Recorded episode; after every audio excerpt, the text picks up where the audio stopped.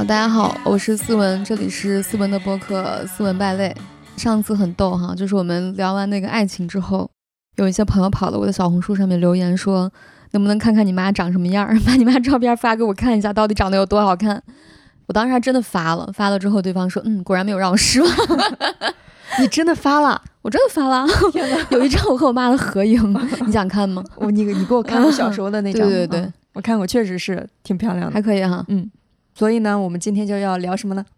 所以我们今天聊一下这个关于魅力，因为有时候我觉得长得好看的人他不一定有魅力。我有时候在想，我妈那个魅力到底是纯粹来自于她的外表呢，还是有一些其他的东西？但是我觉得应该是有一些其他东西的加持，因为很多时候你看到那种长得很漂亮的女孩，你会有两种感受，一种就是哇，这个人太漂亮了，但你不会觉得这个人他对你有什么吸引力，你会觉得。对，确实就是太标准了。只要你去那个，比如说上戏，你转一圈。因为我之前有个朋友，他是他是在上戏做老师的，然后他经常他是他也是个导演，他经常在上戏就是排一些话剧什么的。然后有一次我去看他排练，哇，感觉每个女孩都好好看，但你不会觉得就是每个女孩都那么的吸引你，你会觉得有些人他就特别的在人群中跟别人不一样。而有时候你会觉得一张合影里面的照片儿，就是你会明显看到一个人，你有没有这种感觉？就是。一张合影里面会，哎，这个人就特别的引人瞩目，但你会觉得这个人不是长得最漂亮的那个。这个魅力它是一种很玄学的东西，它不一定完全是你长得如何的一个评价。对，所以我们今天就来聊一下这个魅力，我们大讨论。对，魅力是如何产生的？我觉得这个事情真的非常的玄妙。你最近觉得最有魅力的人或角色有吗？我自己吧。我猜啊，最近我真的要搜搜索一下最近最有魅力的人啊！我可以给你来一个那个，就是呃，前一段时间《漫长的季节》，你好像没看完是吧？没看完，太太抑郁了，我觉得。对他没看完，但是他里面有一个角色叫做傅卫军，然后他真名叫蒋奇明。嗯，呃，那个人在那一段时间就大家一直在讨论他的魅力，因为就说他性张力非常强。有时候粉丝直接叫他张丽老师，张丽老师，对，而且好像很多女明星都超喜欢他，就觉得他特别有魅力。但是你知道他在里面什么样的几个角色吗？嗯，他是个哑巴啊。所以有一段时间，就是那个剧刚出来的时候，大家就发现男人最好的医美就是哑巴，不是男人最好医美是说唱吗？医美变了变去，对啊，不一样的医美趋势。看那个的时候，我就有一个思索。我觉得不一定说男人最好的医美是哑巴，我觉得大家喜欢他肯定不是因为他真的是个哑巴，当然不是，就是就是你可能没看他在里面那个角色是一个比较狠，但是又特别就是爱护他的姐姐，就他那个女主角，整个人的状态就是非常自信，所以你你感觉一个人他有没有魅力跟他是不是残缺的没有关系。他整个人刚出来的第一个镜头就非常酷，然后他在那个地方低着头，然后一睁眼就是就是一睁眼就很凶，就是很有那种杀气的感觉。然后他每次打架之前就会把那个助听器拿开，然后就开始打架。所以就是那种整个人的氛围感就拉得很满。但是我觉得这个拉得很满，并不是因为他不说话。我虽然没看哈，但是听你这么一描述，我觉得他有一种怎么说呢，很集中的东西。就他的能量很集中，很收拢，我觉得这种人就会很有魅力。你说的对，就是魅力可能就是集中这件事，因为好像不是说什么工作的人最有魅力。你知道以前我刚跟程璐认识的时候，就他每天不是在那儿，我俩就在那儿嬉皮笑脸的，就是开玩笑什么的。然后有一天他去工作，你知道吗？就他带我去他工作的地方，就是大家在吃饭，然后那个老师是一个美国人，他要帮那个老师去做翻译。然后他做翻译的时候，当时觉得哇，好有魅力，你知道吗？你知道为什么吗？因为他翻译的那个句子非常的简洁，而且他非常专注，这里面不带有一丝他自己的那种情绪或者评价，他就像一个通道一样去翻译这个老师的话。但是你会感觉到这个人他的人格是那种非常柔软的那种人格。哎，怎么能感觉到柔软呢？这就好像你在舞台上一样，就是舞台上你的人格是藏不住的。比如说，我们之前做节目的时候，你会发现不同嘉宾他说一句话，他的东西都是不一样的，就是同一句话，同一句话，就他出来的效果是不一样的。就比如说像那个当时龚琳娜老师，大家好，我是龚琳娜，她老是这样，我是老公龚琳娜，你就听这一句话，就哪怕你不见他这个人，你听他这段声音，你就会觉得这个人是非常的阳光，对吧？嗯，他的质感就已经他的质感就已经完全展示在你你面前了。所以其实一个人他说一句话，他其实是能反映出很多很多东西的。所以说，你知道以前很多人说，比如说在公交车上遇到一个很漂亮的女孩，然后她不说话的时候非常的迷人，但她一说话是个方言，她瞬间就形象就崩塌了。但是我后来觉得这也不是一个方言的问题，因为你当时你看当时那个《武林外传》，嗯，那个闫妮她说陕西话，对吧？陕西话其实当年是很土的一个一个话，当然现在也是啊。但是 闫妮她每次说，嗯，咋了嘛？你说嘛？你就会觉得这个人千娇百媚。就他这个千娇百媚，他不会因为这个陕西话而被影响，但是他是他本身非常很深的一个气质，这种东西。我是觉得现在人他会割裂一个人的内在和外在，就是他会说他你外在很好，什么你内在不好，但是我觉得他们俩应该是互相作用。我觉得一定是一个整体。对我还没说完，刚刚承诺那个事情，那次我觉得是我第一次觉得哇，他好有魅力，你知道就以前只是觉得大家在一起很开心，就不会觉得哇，这个男的好有魅力这种感觉。后来他，我们那天就是他吃完饭之后，我就跟他讲，我说哇，我说你工作时好有魅力。他说是吗？看来一丝不苟的男人比 一丝不挂的男人更加性感。我觉得，我觉得这句话蛮有道理的。就是刚刚说那个，就是集中，就是你把你的能量全部收回来，放在某一个事情上面的时候，你就会觉得这个人他有他的一种魅力。你有没有觉得王家卫的电影就是这种感觉？就是那个一代宗师，特别是这样，嗯嗯嗯，就是那个章子怡。就你看她平时好像她是个明星，对吧？她在外放自己的东西，她有很多的表达，她有很多的自己的态度之类的。但是你会发现，她其实，在一代宗师里面，我觉得可能是章子怡最有她某种魅力的那种时刻，因为她把所有东西全收在自己的里面。她出拳或者什么的时候，她都是。把自己所有的东西集中在这个圈里，他放出来，嗯，然后旁边的人就会觉得哇，就有一种很难明说的那种魅力。但是我我有在想，你说专注有没有可能还有一点就是他忘我？有可能，就是他不再考虑这个我这个自我的时候，一个人他的魅力就出来了。是，所以说你知道那个人家说什么好看的人的最高境界就是好看而不自知，哈，什么之类的，说金城武就是好看而不自知。就是我觉得有一种行为会让好看的人大打折扣，就是这个人，就像为什么大家觉得什么黄晓明很油腻之类的，因为太喜欢，就他现在还挺不错的哈，就他之前太喜欢摆那种很帅的 pose，就是每次到那里，哦，我最帅，是不是我很帅？就是我帅到你了吧？就这种感觉，就是我觉得长得再好看的人都经不起这种折腾，你知道吗？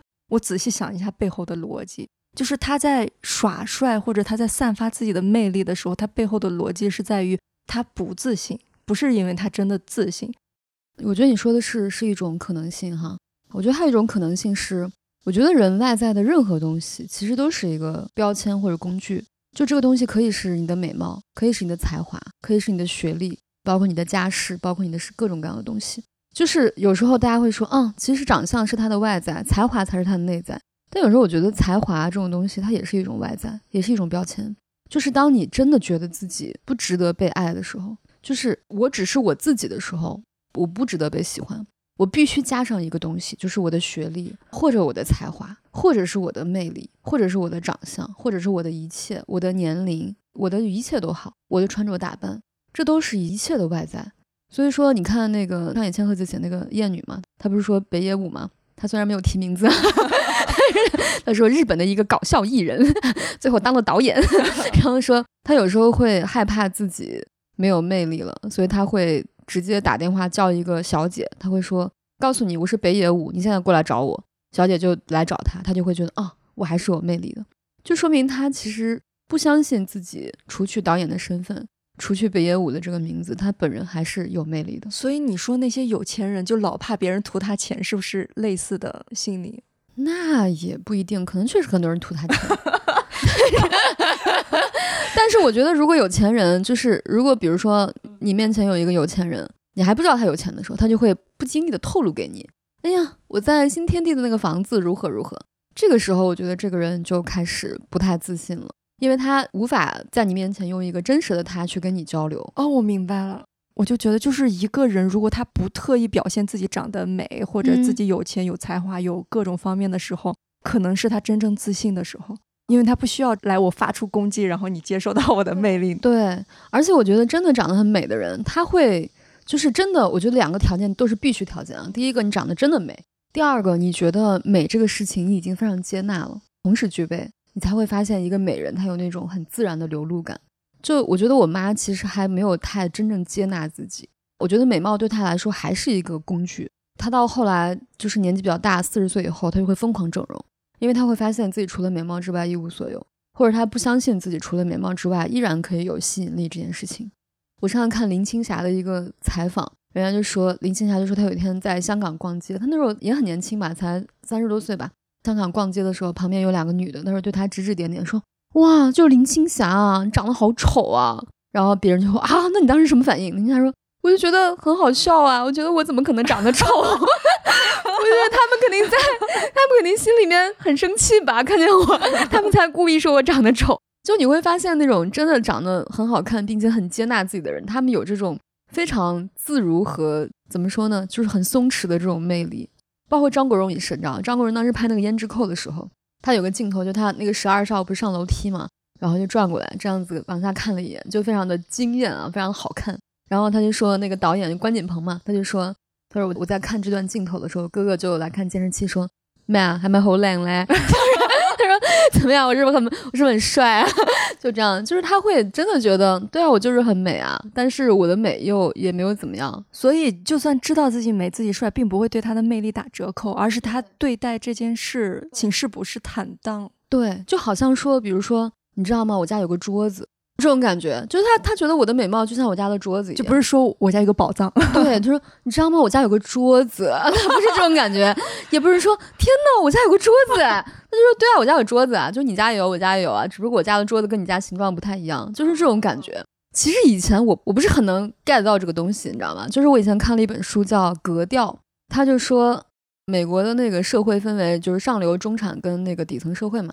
他就说每一个阶层，他们有不同的那种相处方式和一些潜规则。他说上流社会的人，他比较抵触什么呢？比较抵触你夸奖他。这点我其实挺震惊的。他就说，如果你去一个真正的美国上流社会的家庭去做客的话，其实你夸奖他，对他来说是一种冒犯，他会觉得你跟他不是一样的人。我当时在想，为什么？就是夸奖别人不是一个很客气、很礼貌的事情吗？他就说，如果你夸奖他们家的饭做的很好吃。他会觉得啊，这还需要夸奖吗？我们家肯定选的是最顶级的厨师来给你做饭，来招待像你这样的客人，为什么需要夸奖呢？就是我看到这里，我依然不太理解。直到有一天，你知道吗？就是我们家的那个保洁阿姨，有一天在旁边就在打扫，我在那儿坐着吃饭，她就说：“她说王小姐，你是不是经常出差？”我说：“对啊。”她说：“哇，你出差是要坐飞机吗？”我说：“对啊。”她说：“哇，你好厉害啊！”你都坐过飞机，然后我当时啊，就是我那一刻可能觉得，如果大家都潜移默化，比如说我们都是一群大美人，然后有一个人突然哇，你长得好漂亮，你会觉得这个人很突兀，因为你会默认这是一件非常自然的事情。然后我那一刻突然明白，哦，原来在真正的所谓的上流社会，他会认为这是很自然的事情。如果你但凡对这个事情表现出惊讶或者是非常的奇怪的话，他会觉得哦，我们不是一类人，所以这是一种冒犯。哦，所以以自己的外貌自豪的人，就是显示了他除了外貌之外 一无所有。对，或者他依然对这个外貌没有很适应。哦，就是对吧？就像一个比如说整容成功的人，跟一个天生的美人。对，我觉得那些后天变美的人，他可能更珍惜自己的美貌，是，包括他也更愿意去秀出自己的美貌，对吧？就是我最近认识了一个男生，就是真的长得很好看。他跟我差不多大，就是三十六七岁。然后他二十多岁的时候长得很像吴彦祖，非常像。然后我当时就问他，我说：“我说像你拥有这样美貌的人，是不是有很多困扰？”他说：“啊，还行吧，也也没有很多吧。”我说：“那是不是女生都狂风浪蝶向你表白？”他说：“也还行吧。”就他对这个事情也没有什么，也没有什么兴奋，就是也没有什么奇怪，他就觉得好像啊，那就是对啊，那女生就是很多。我说：“那你会怎么拒绝别人？”他说：“就是不要伤害别人啊。”我说那女生就是对你表白、对你追求最夸张的举动是什么？他说：“哎呀，他说也没有什么，就不要再说这个话题了。”就是不是炫耀型？对，就是有些人会说：“我跟你讲，那个女的对我哇，每天晚上跪在我面前。”就是这种人，你会知道他不是真的。你之前说你特别想见金城武真人得帅成啥样，然后我就想到了金城武有一个采访，不知道是不是采访，人一一篇文章里面写说金城武。以前在路上走，很多人扔过来找他签名，他就说他会感到很寂寞，因为别人拥过来让他签名完之后，然后大家就走了，没有一个人想跟他聊点天。哎，我去啊！我会感觉就是原来他们需要的并不是你对他外表的赞美，你对他名气的赞扬，他想要的是别的东西。因为这个东西你太多了呀。哦，对他来说对太多了。你像我小时候啊，我其实很梦想成为一个特别了不起的人物。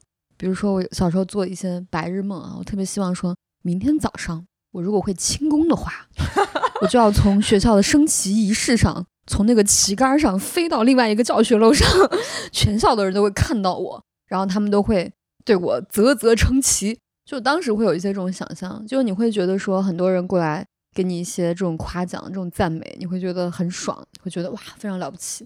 但实际上，真的就等我 会飞了之后，等等。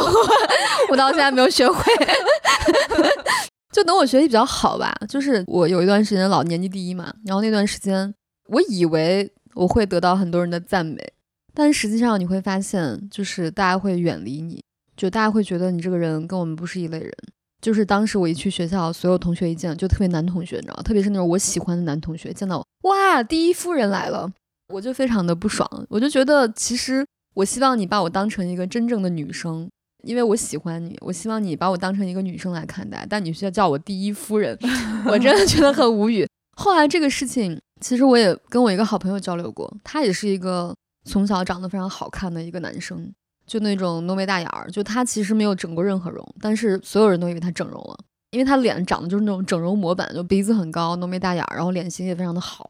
然后呢，再加上他小时候家里又很有钱，就他们家应该是当地反正。排名数一数二的那种有钱人，所以他小时候就是那种非常的，就是所有人的终点。我觉得就是又很有钱，家里住那种大 house，然后他爸爸开奔驰，就是你想，他跟我差不多大，就他当年他四五岁，他们家就开奔驰了。然后呢，他在学校，我说那你当时岂不是得到了所有同龄人梦想中的所有东西？他说其实也不是，他说我是从那个时候开始学会低调的。我说你为什么要学会低调？他说。因为那个时候，他说大家所有人都在集那个卡片之类的，就是那个干脆面里面的卡片。他说，但是呢，我真的不太需要集齐这些东西，因为我干脆面我就是一买就买十箱，因为我要收集那个卡片，我就买了十箱。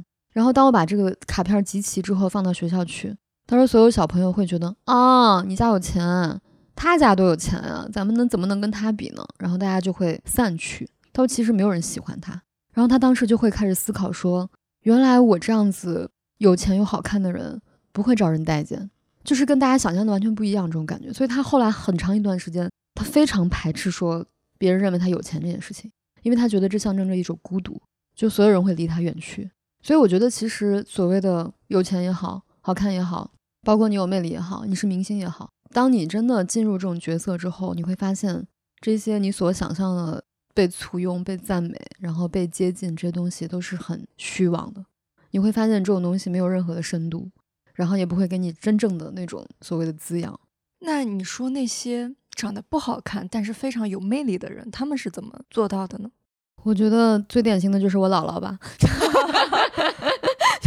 我觉得她是一个非常之有魅力的人，虽然她长得很一般啊，就是我认为她长得很一般。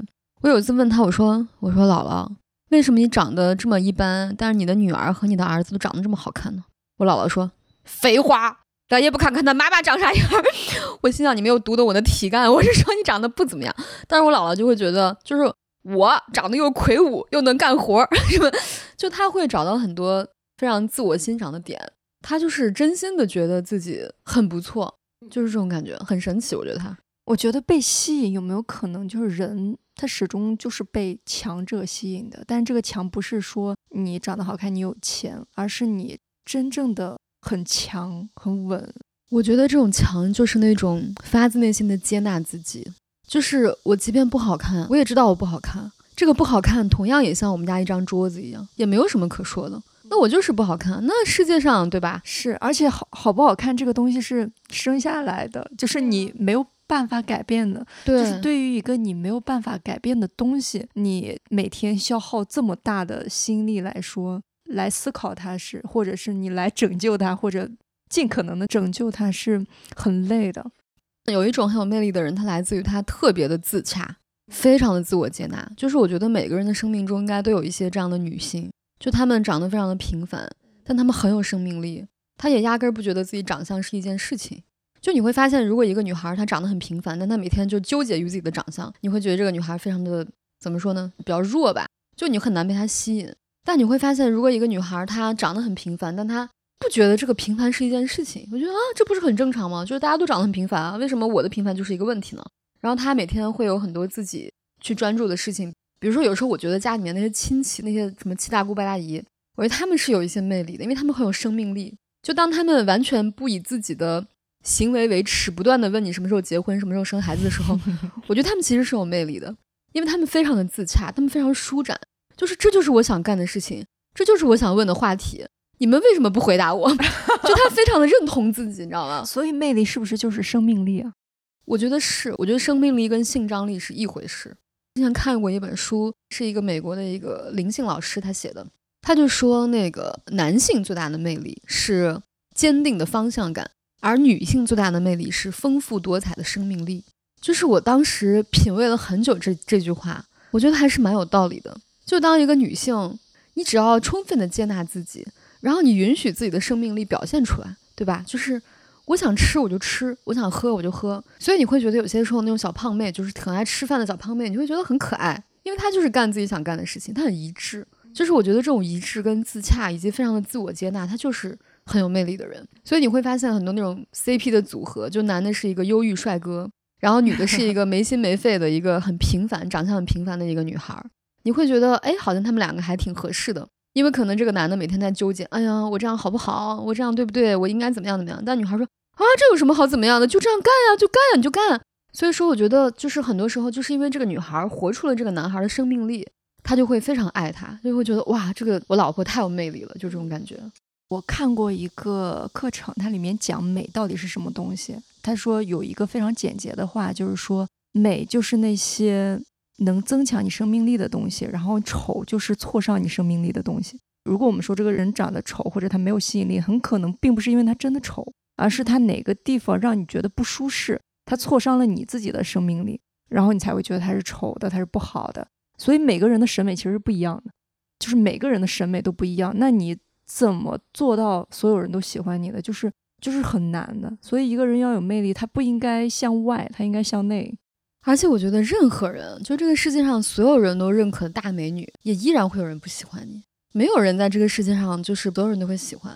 特别你会发现，随着年龄的增长啊，特别是三十五岁之后，你会发现一个人他的精神面貌和灵魂就刻在脸上。你是不是有这种感觉？我有一种感觉，就是你跟一个人待时间长，你已经分辨不出他长得好看还是不好看了。就感觉你说你妈妈漂亮是吗？然后我在想，我妈妈漂亮吗？我肯定不觉得她漂亮，但是你说丑吗？我肯定也不觉得她丑，就是我对她没有感知。对我来说，那张脸就是来分辨她是我妈妈的那张脸，就它是一个标志。就是你见你亲戚，或者是你有一个朋友发小嘛，从小的时候，她就算别人都说她是大美女，你现在已经分辨不出来她好不好看了。就有一个你的一个女性朋友，大家在说她不好看，但是你看久了，你你也分辨不出她好看还是不好看了。对，当你跟这个人相处的时候，你会觉得哇，她好可爱啊。我觉得在大家择偶的过程中，哈，可能一开始长相是一个很重要的事情，但其实你相处个两天之后，两天这么快吗？对我来说，可能一天都不用。可能我我太看这个人的那个精神内核了，就是外表对我来说真的，我比较看这个人的笑容，就他的照片，他的笑容对我来说很重要。我觉得你说的有道理。怎么说呢？就是之前追过星嘛，日本杰尼斯，虽然杰尼斯前一段时间被爆出丑闻嘛，但是他们做爱豆公司非常出名。他们的爱豆也是那种你猛一看你觉得不好看，然后你觉得啊怎么怎么这样就能当爱豆？但是你追了一段时间，你就会觉得哇操怎么这么有魅力？他们选爱豆的标准就是两个，第一个是笑的时候要好看，第二个是哭的时候 也要好看，就是哭和流汗的样子要好看啊，有道理，对吧？他说，因为笑的时候你让别人觉得很幸福。哭的时候，就是你在那地方一边哭一边流汗的样子，又别人很心疼。然后我觉得这就是爱豆的极大魅力之一。对他这个标准，其实比那种长相身材要高级很多。对对对对对。怎么说呢？我们为什么特别喜欢那个团嘛？那个团就是上一期聊完，真的有人说是不是阿拉西？真的是那样都能听出来。因为我说是五万五千人，你知道为什么吗？他们开演唱会，其中有一个成员会说：“他说接下来几个小时，我们会让五万五千人感到幸福。”那时候你都不会觉得这个爱豆好看还是不好看，你会觉得接下来三个小时真的很幸福。对，就是如果一个人能让你体验到幸福感，你就会觉得他很有魅力啊。或者是你觉得这个人不好看或者好不好看就不在乎，就你跟他在一块儿，你会觉得很舒适、很开心。但是如果你跟一个非常非常美女，但是你在她面前非常谨慎、不舒服。因为她很美嘛，她又要关注自己的就是美貌一举一动，然后这个刘海不要斜了，那个你也会觉得不那么舒服。其实你就没有那么想见她。所以你知道，我前两天看一本书，叫做《高能量姿势》还是《高能量姿态》啊？高姿势应该是，他就说到一个概念，叫做自我存在力。我觉得这个东西跟我之前上塔罗课的时候那个老师说的一个概念非常的吻合。那个老师说，当你有时候觉得你自己的魂儿已经不在你体内的时候，你就要告诉自己一句话：Here I am。你要不停的跟自己说：Here I am，我在这里。就他用非常坚定的语气说：你要告诉自己，我在这里。就是你要把你整个收回来。所以他那个存在力也是说，你要把你的心神整个人收回来，就是放在你自己体内。就当你在关注你的刘海、关注你的妆容的时候，其实你的心神已经跑出去了。而且你会发现，当一个人他的自我存在力没有很强的时候，就是你整个魂儿是散的的时候，你对面的人也会觉得非常的散。就大家会觉得啊，这在干嘛？好局促，好紧张，好尴尬。哦，这就是一种，我觉得就是几个说法哈。第一个没有自我存在力，第二个元神走了，中医的说法啊。第三个就是我不在这里，对吧？我觉得这是一个事情。是是。我觉得像舞台表演也是这样，就是当你有时候你在集中在你的词儿或者你的什么那些表演的段落的时候，其实你的神如果不在的话，观众也会觉得很紧张，观众会觉得啊他在干嘛？然后你台上是个没有灵魂的人，对，然后你会觉得天呐，观众在审视我，你的魂儿在观众身上，观众之后你会觉得啊啊，就他在干嘛？就好尴尬，就是这样，这就是一个很失败的表演。我之前去看那个去香港看那黄子华的时候。我当时感触非常深刻，因为他讲那个专场讲了两个小时，一点都不好笑，没有一个笑点，我觉得。但是黄子华一出场，你就会觉得我操，这是巨星，巨星感，巨星感，就哇，你就觉得他不是巨性感，就是巨星感。我知道，我知道，巨星感，就巨星感，就他一出来就是那个嗨，各位朋友，就这样，你会觉得哇，就他的神太强了，就他的神整个在他体内在发光，这种感觉。就是我在想什么是巨星，第一个是他的天生能量非常强，第二个是他懂得如何把这些能量都汇聚在自己身上，就是 Here I am，就这种感觉。我觉得有的人天生就有，真的是有的人天生就有，有的人他真的没有，或者真的很弱。所以说，你你像那个很多媒体说的什么松弛感，我觉得这个词其实很扯淡。就你看大家说什么松弛感是谁啊？汤唯啊，金敏喜、舒淇，你觉得这些东西是能练出来的吗？我觉得不是练出来的。我觉得他就是天生的，他就是天生就是我的魂儿就在我这里，或者是我从小受惯了各种各样的赞美，或者我被爱包围，我一直是这样的人，我就可以很放松的做我自己。这东西我觉得练不出来，但是当你把它形成一个概念，告诉所有女生你们应该去修炼松弛感的时候，你的这个松弛感就已经没有了。你在训练松弛感的时候，你就是在假装松弛。你有没有感觉上海很多街拍 就是在假装松弛感？对，看到那个时候，我不会觉得他们松弛，我觉得他们被松弛感绑架了，变成另外一种紧张。对的，我前两天去北京的时候，我觉得哇，北京才叫松弛，就每个人在街上，没有人 care 他的穿搭，你知道吗？就每个人在路上都是那种人字拖，一个破烂短裤，然后那个情侣都是女生也不化妆，然后头发随便一挽就凉快就行，然后男的也是那种撒个拖鞋，然后那个 T 恤就撸到那个肚子上面。我觉得这才叫松弛感，好吧？所以人喜欢的是好看的松弛感，并不是真的好松弛感。因为谁都真正拥有松弛感过。你就在床上躺着的时候，你就翘着二郎腿，然后穿着穿着大裤衩的时候，但是你不愿意把那种松弛感展现出来。但其实有时候你会发现，人在这个时候，他其实散发的是你真正有魅力的时刻。我觉得脱口秀演员他们经常在一块聊天的时候，我觉得是他最好笑的时候。就那时候大家很松弛啊，就是在那里随便聊、随便搞，然后你一上台就整嗯就紧张起来。说我接下来要对 要让五万五千人 感到好笑，炸翻全场就完了。对，所以说我觉得其实魅力一个很重要的事情是内核稳定。我觉得虽然松弛感这个东西很难修炼哈，那我觉得我也是一个天生非常紧张的人。但是我觉得内核稳定这个事情是人人都可以去羞耻的。嗯刚说过这个东西，就是那个胡一梦不是说，他说女孩子为什么会如此之情感导向？就为什么男人很少为情所困，但女人很容易为情所困？因为女生就是天生她就是会容易情感导向，因为她阳气不足。而当你阳气不足的时候，你就想要去找一些有阳性能量的人来补充你这个阳性的部分。但是他说呢，如何去让你的阳性能量变得充足，以至于让你不要迷惑在那些男人的这种世界里哈？因为你会发现，有时候你为情所困不是那一个人，换个人你一样所 困。是的，就是只是想被困住。你困的程度是一样的，你困的感受也是一样的。你那些夜不能寐，你那些哭哭啼啼，其实你换个人都是一样的。比如说你现在失恋了，立刻给你一个木村拓哉，你立刻就不失恋了。其实你所困的根本不是说你对那个人有多么爱，对吧？他有你跟他有多深的纠葛，就是你有某一个东西，它是你的需求，你需要的东西，它正好能提供。比如你需要有人关心你，他正好就能关心你。然后你需要怎么说呢？就是有人照顾你，照顾你的生活，给你买早餐啊，他正好就可以。有一天他不干这些事儿啊，我的需要落空了，所以我就很伤心。但你伤心的，其实你想想，你伤心的真的不是那一个人。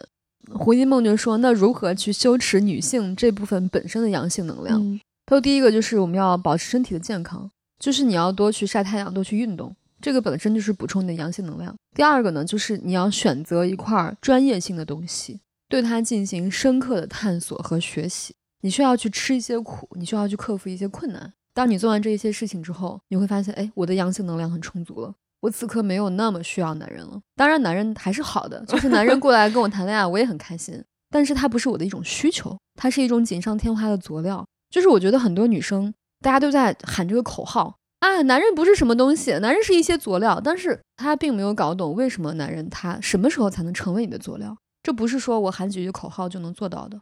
就为什么那些什么高学历的男生，什么那些专业性的男生，医生啊，什么律师啊，很专业性，哇，好厉害啊！他是医生，他是哈佛的博士。其实你会发现，当你成为哈佛的博士之后，你就不太会需要这种，你不会说哇，哈佛博士好，我也是，对吧？就是我觉得这个东西还蛮重要的。你对外界的东西渴求没有那么多，这些东西你都能自己实现的时候，这个时候你的内核就容易稳定下来。其实你想一想，现在我们就不会喜欢自己初中时候喜欢的男生，其实是一样的。你初中喜欢喜欢什么样的男生？怎么说呢？你小时候的需求，你就是觉得啊，他一直表现的很喜欢你，他可能也不是真的喜欢你，但是他让你全班同学都看着，哇，你男朋友好喜欢你，就是 就是就是这种感觉。然后你长大了，你可能你四十岁的时候就不喜欢你三十岁喜欢的男生，也是一样。对，但我喜欢好像都一个类型，我觉得没有变过类。型的？就是很聪明、很善良、很温柔，没有太多心机的那种，笑容很阳光的那种，大概就这种类型吧。做事情比较专注的那种，而且你会发现，专注真的是一个非常非常大的魅力。这个魅力是每个人都可以做到的。就大家为什么那么讨厌海王，哦哦，对吧？是的，因为他不专注。就是你喜欢很多人什么的，我觉得这是一个表层的原因。就是啊，他除了喜欢我，还喜欢很多人，这种人很垃圾，什么什么。我觉得这是很表层的东西。就底层是这个人是一个很散的人，是，如果我很喜欢一个人，我们经常聊天，然后突然有一天我发现他跟所有人都这么聊天，我第一反应可能就是觉得花心，但实际上我觉得他可能没有心，对，就是你们俩之间那些建立的那些东西都是假的，你从他话语里面得到了能量，那些人也也是假的。而且你会发现，就是你觉得他喜欢很多人，这也是一个表层原因。底层原因是他为什么有这么多的需求需要别人填满他？我会觉得这个人顿时没有什么魅力，太匮乏了。就他长得再好看，我觉得他他内心有什么东西啊？就他需要这么多女生跟他聊天，才能让他感到满足。是才能会让他的自尊心得到满足。，对，就我在想这个人有多么的浅薄和多么的无趣啊，他才会这样子。所以我觉得这是一个底层原因吧。那你见过的最没有魅力的人是什么样？我见过的最没有魅力啊，或者说你你瞬间就感觉他没有魅力的，你就就是下头的那种是吧？我觉得是那种突然间表现出他对人很没有礼貌的那种人吧。就比如说有一个同学，我记得好像大家很多年没有见了，然后突然在一块儿吃饭之类的，然后他就说：“哎呀，什么什么，现在做生意如何如何如何啊？什么什么女人换女朋友什么什么。”我说：“那你为什么不想找一个正式对象呢？”他就说：“要那种东西干嘛？”就他说这句话开始，我就觉得，哎，我再也不想跟他讲话了。我不是想他当他对象的意思，但是我只是说，他怎么可以把女朋友说成要那种东西干嘛？就这一刻，我觉得你对人类太不尊重了。一个人对人都没有起码尊重的时候，我觉得这个人就是荡然无存。就是哪怕你身家一百亿，我也不会觉得你有任何魅力。是，你会觉得他很傲慢，而且他是那种非常虚弱的傲慢。他通过这种方式去彰显自己作为男性的一个有钱人的一一个自大。你有没有发现，就是亲戚长辈或者是那种很大男子主义的人，他们就会通过对他自己的女人的贬低来证明他自己的优越。是的，很多人这样，就特别是某些北方城市的 男人，他就觉得我能使唤你，就证明我非常厉害。而关键他平时他也不这样，他就就就专门在别人面前这样，我觉得就很逗，你知道吗？到底内心是有多脆弱，需要用这样的东西来证明自己的强？是，所以我觉得其实魅力丧失魅力的一个最底层的原因是你发现了这个人的虚弱啊，对吧？就是他各种各样的方式，其实都通向他的那个虚弱。他自大也好，然后他编谎话也好，他海王也好，他其实都是因为虚弱。就是我觉得强大的人会有魅力。就是刚刚我们说到那个自洽嘛，强大的人他无论怎么样，你都会觉得他有魅力。我觉得我姥姥就是太强大了，你就觉得他这个人没有什么烦恼，就他的烦恼都是可以用实际行动解决的。我当时在想，我姥姥经常有那么多男的老头想跟他怎么在一起。那些老头在我姥姥面前真的就是虚弱到不值一提。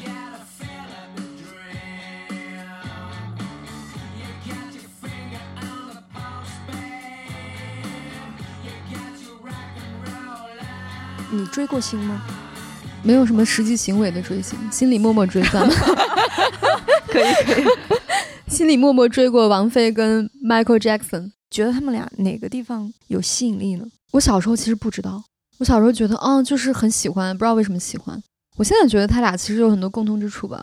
他俩都是那种不怎么努力，就是那种天赋型的人，就感觉就是那种老天就把饭喂到你嘴边，你随便嚼两下得。他俩就是那种都很天才，然后也都不怎么希望去刻意的去干什么事情。然后他俩都很前卫，对吧？就在当年那个时候都是非常前卫的音乐流派，包括 Jackson 他做的那些 MV，就像电影一样，真的很厉害，我觉得。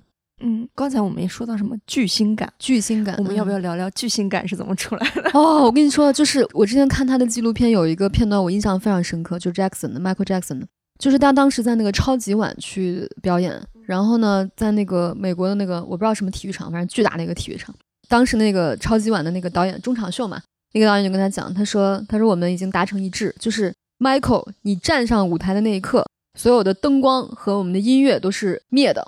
但是，Michael，你摘下墨镜的那一刻，我们所有的灯光、烟火、音乐都会起，好不好？他说好，我们就已经排练好了，就是排练好，大概我站上舞台之后五秒钟，我就会摘掉墨镜，所有的音乐就起，就非常顺滑的一个表演哈。但是，Michael 他当时站上舞台之后，他戴着墨镜，一个姿势摆了有长达两分钟，两分钟。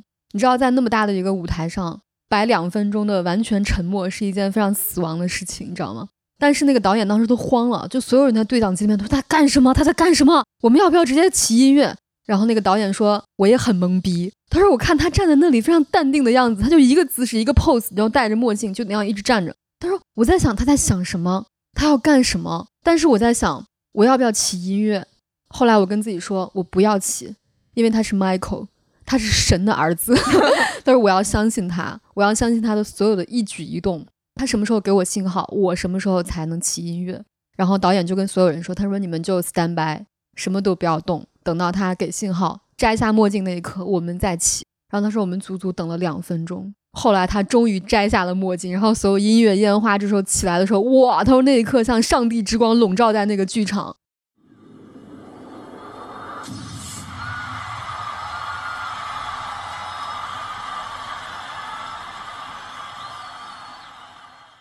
哇，你会觉得所有人都疯了，你知道吗？你会觉得哇，原来神他有他的安排，你知道吗？我当时真的很震撼，就看到那个采访，巨星感，就是巨星，就是你，如果你把时间拉得够长，爆发那一刻才更巨大。对，但是你只有是一个真正的巨星，你才有底气在那里站两分钟。超级晚那么多东西在转播，全世界都在看你，然后你在那里沉默不语站两分钟，什么感觉？我靠！我当时真的很震撼，就这件事情，所以我在想，这个就是所谓的张力，张力。然后你的内核稳定，就是这就是你，这就是我，我就站在这里，就是我完全依靠自己的心意做自己想做的事情。我觉得这个魅力就是特别厉害。嗯，前几天总结了一下魅力，它本身可能还和那个节奏和张力有关。就是刚才你正好说到张力的时候，你知道这个怎么解释吗？我看到一个老师是这样讲的，他说，如果一个东西特别好的话，你就不要把它直接放出来，这就是节奏和张力。他举了一个例子，就是说。你记得那个《红楼梦》里面，对于大家来说，它就是一个林黛玉和贾宝玉的故事嘛。但是他们俩第一次见面，曹雪芹是怎么写？明明这么重要的一场戏，他就不让他俩直接见面。而且他那一场戏写的非常妙，他先让林黛玉进府之后，先见大舅舅，再见二舅舅，再见这个，再见这个。到了最后，大家都以为要见了，结果还没见，要到晚上，然后第二场的时候，他才突然见。就是你要想淋漓尽致展现好的东西的时候，你就要把它拉得格外长。你要不紧不慢，你一旦不紧不慢的开始释放自己的魅力了，然后这个张力出来就会特别巨大。对，而且你一定要还是把你的心神收在你自己这里。就如果说在这一天一夜等待中。就是无时无刻的在惊慌，哎，我的宝哥哥长什么样啊？没有一天一夜了，没有一天一夜了。就是就是，如果在漫长的等待过程中，你一直是一个非常六神无主的状态，其实你到那一刻，你很难去释放自己的魅力，对吧？就你一定要是一个这个过程中我在干自己的事情，然后我有自己的节奏。说到实操阶段哈，就是我在想，为什么有些渣男他的 PUA 话术会让人非常的被操控？他的那个逻辑其实很简单，就是忽冷忽热。对吧？也是一种张力的体现，就是一种张力的体现，就他自己的节奏嘛。就是我今天给你买早餐、买午餐、买晚餐，然后今天对你说一整天的甜言蜜语，然后明天我突然消失。我觉得任何人都会被操控，哪怕我觉得你是一个 PUA 专家，你是教授，你也会被他 PUA，只是他的段位高低而已。我当时也遭遇过这样的类型哈，就是有些人，包括我一个朋友，她当时在在澳洲，一个女生，她就老跟我说，她说我男朋友为什么突然之间就消失了，给她打电话也不回。她到了三个月之后才发现，她男朋友同时在跟四个人交往。她当时就非常的痛苦，就是一直在被操控。然后我在想，人应该如何去反操控？我觉得有一个方法非常实用哈，就是你可以让自己的世界扩大，你让这个人稀释在你的生命里，就是在一杯水里面，一滴墨水就特别浓，在大海里面就非常淡。对，比如说你是一个宅女。你每天的生活除了工作就是回家睡觉，然后跟一包泡面，然后就只有这一个这一个男人突然闯进你的生活，他对你来说就是一个中流砥柱啊，那是情感浓度的主要负责人。对啊，因为你所有的情感浓度都加在他这里，然后他跟你聊一天你就疯了，第二天他如果消失你就会崩溃。但是如果你想你是一个有很多活动，你有很多出差，你有很多工作，你有很多朋友，你有很多聚会，大家都很爱你，你觉得你会在意这个人？他可能已经一周没联系你了，然后你也没觉得有什么异样，然后他这个人，然后他跟，然后他回来跟你说，他说，哎，你这周过得怎么样？哎哎，还有这个人呢，就这种感觉，一周了，一周啦。我跟你说，很多男的会这样，他就是一周之后他找你，你最近怎么都不找我呀？说啊，我我最近为什么要找你呢？我有很多丰富的生活呀，对不对？是是是。好了，我们怎么又聊到爱情了？又聊到爱情，很难分开啊，这两个东西啊，对，因为魅力，大家。会觉得就是你散发魅力，可能是想建立关系，但其实不是这样的。散发的魅力，如果是想跟他做朋友，也是某种魅力。怎么说呢？我觉得人类天生的使命就是要完全的做自己，散发自己的生命力。所以我觉得散发魅力，它是一个你活出自己生命力的一个结果。其实我特别羡慕那些播客里面可以。想说啥就说啥。对我那天听了一个播客，说啊，我们今天去一个成都蹦一个骚迪。我当时心想，哇，这也能说吗？我也蹦了骚迪，我为什么不能说？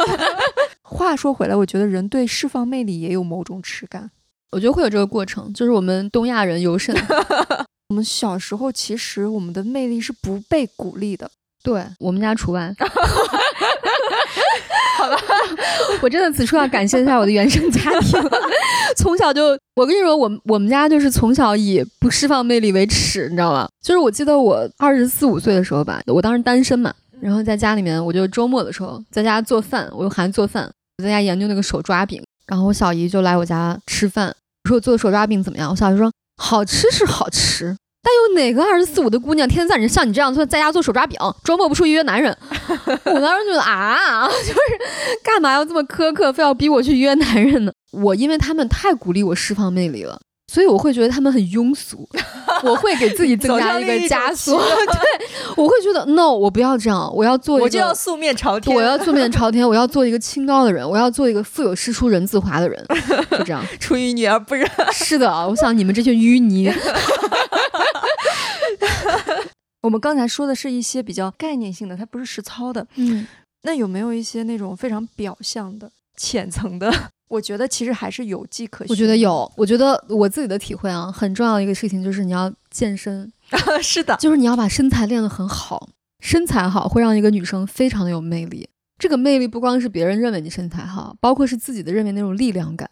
呃我有个朋友，他是个男生，然后他个子很矮，他一米六零，在男生里面真的很矮。他就跟我讲，他说其实就是你的自信跟你的身体是有很大关系的。他说，当你的体格很健壮，然后你的身材很高大的时候，你自然就会觉得有一些力量感。他说这是一个很自然的东西。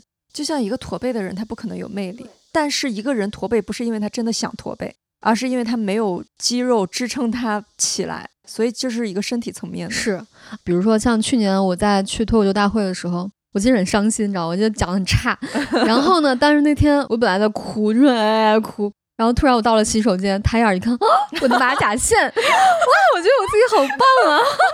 我怎么那么好看？然后我突然之间，哎呀，就开心了起来。然后我觉得哇，我很有魅力，我有马甲线，哎呀，我的肩线这么这么棒。我觉得那时候就是因为我健身，你的身体在慢慢的茁壮和慢慢的健康的时候，你会觉得我很有能量。因为运动会把你的能量聚集起来，对，包括它也会帮你分泌什么多巴胺之类的东西吧。啊你也会快乐。然后对，然后之前我是一个特别特别喜欢精神内耗，非常容易自我焦虑，躺在床上很焦虑，然后什么也干不了。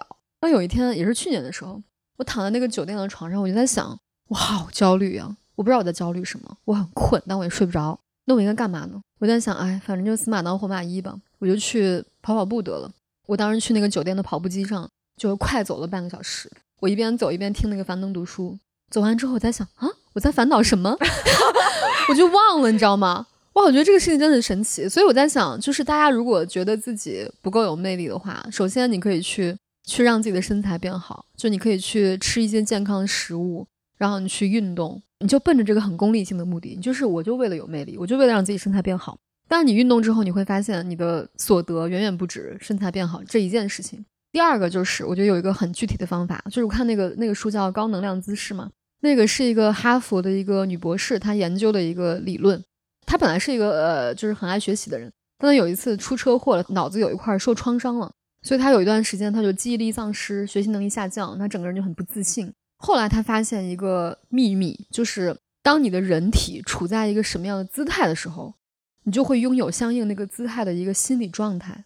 所以她后来就发现，她经常就让自己处在一个那个神奇女侠，你知道吗？那种姿势。呃，露出自己的腋窝。对，他后来开课写这本书也是，就是他会让大家经常做一些非常自信的姿势，包括是挺起你的脊梁，对吧？然后你做一些非常自信的姿态，包括像那个希瑞啊，给我力量吧，就那种姿态。他说，当你很不自信的时候，你做这样的姿势，你会觉得瞬间自信。经常做这样的姿势，你就变成一个经常会自信的人。这是第二个方法啊，做一些比较有能量的姿势。第三个就是一个心理暗示。之前跟那个周小鹏，就是一个很有名的一个心理学家，跟他在一起录节目的时候，因为他很年轻，快五十了，那长得像那种不到四十的感觉。我说你怎么这么年轻？因为他一看就不是那种做医美的人。他说我跟你说啊，有一个小秘密，就是你经常跟自己说我好年轻，我好年轻，我好漂亮，我好年轻，好漂亮，他你就会变得年轻。他说这个不是骗你，这个不是不是迷信，这是真的。他说你要回去试一试。因为他是个心理学家，所以我觉得嗯应该是有用的。那我们已经总结的差不多了，非常清楚了，非常清楚。有价值观层面的，有一些对非常表象的。实操层面的。但是我觉得这件事也是，就是你不要强求自己有魅力，就跟松弛感一样。我觉得归根结底还是要接受自己，不好看也罢，我没有魅力也罢，没有人喜欢我也罢，我都接受。接受它不是一瞬间的事儿，它是一个非常非常漫长的过程。就比如我今天可以接受我这个地方，明天我可以接受那个地方，它有点像你的心，它是一个非常褶皱的一团。有时候这个地方舒展开了，那个地方舒展开，它慢慢慢慢的，它就变成了一张非常平整的纸了。那个时候可能你会慢慢好的。对，这就是生命吧，真的很艰难。那我们今天希望大家听完我们的播客能增加，算了，增加一份接纳吧，不说增加一份魅力了。好的，嗯，拜拜。拜拜。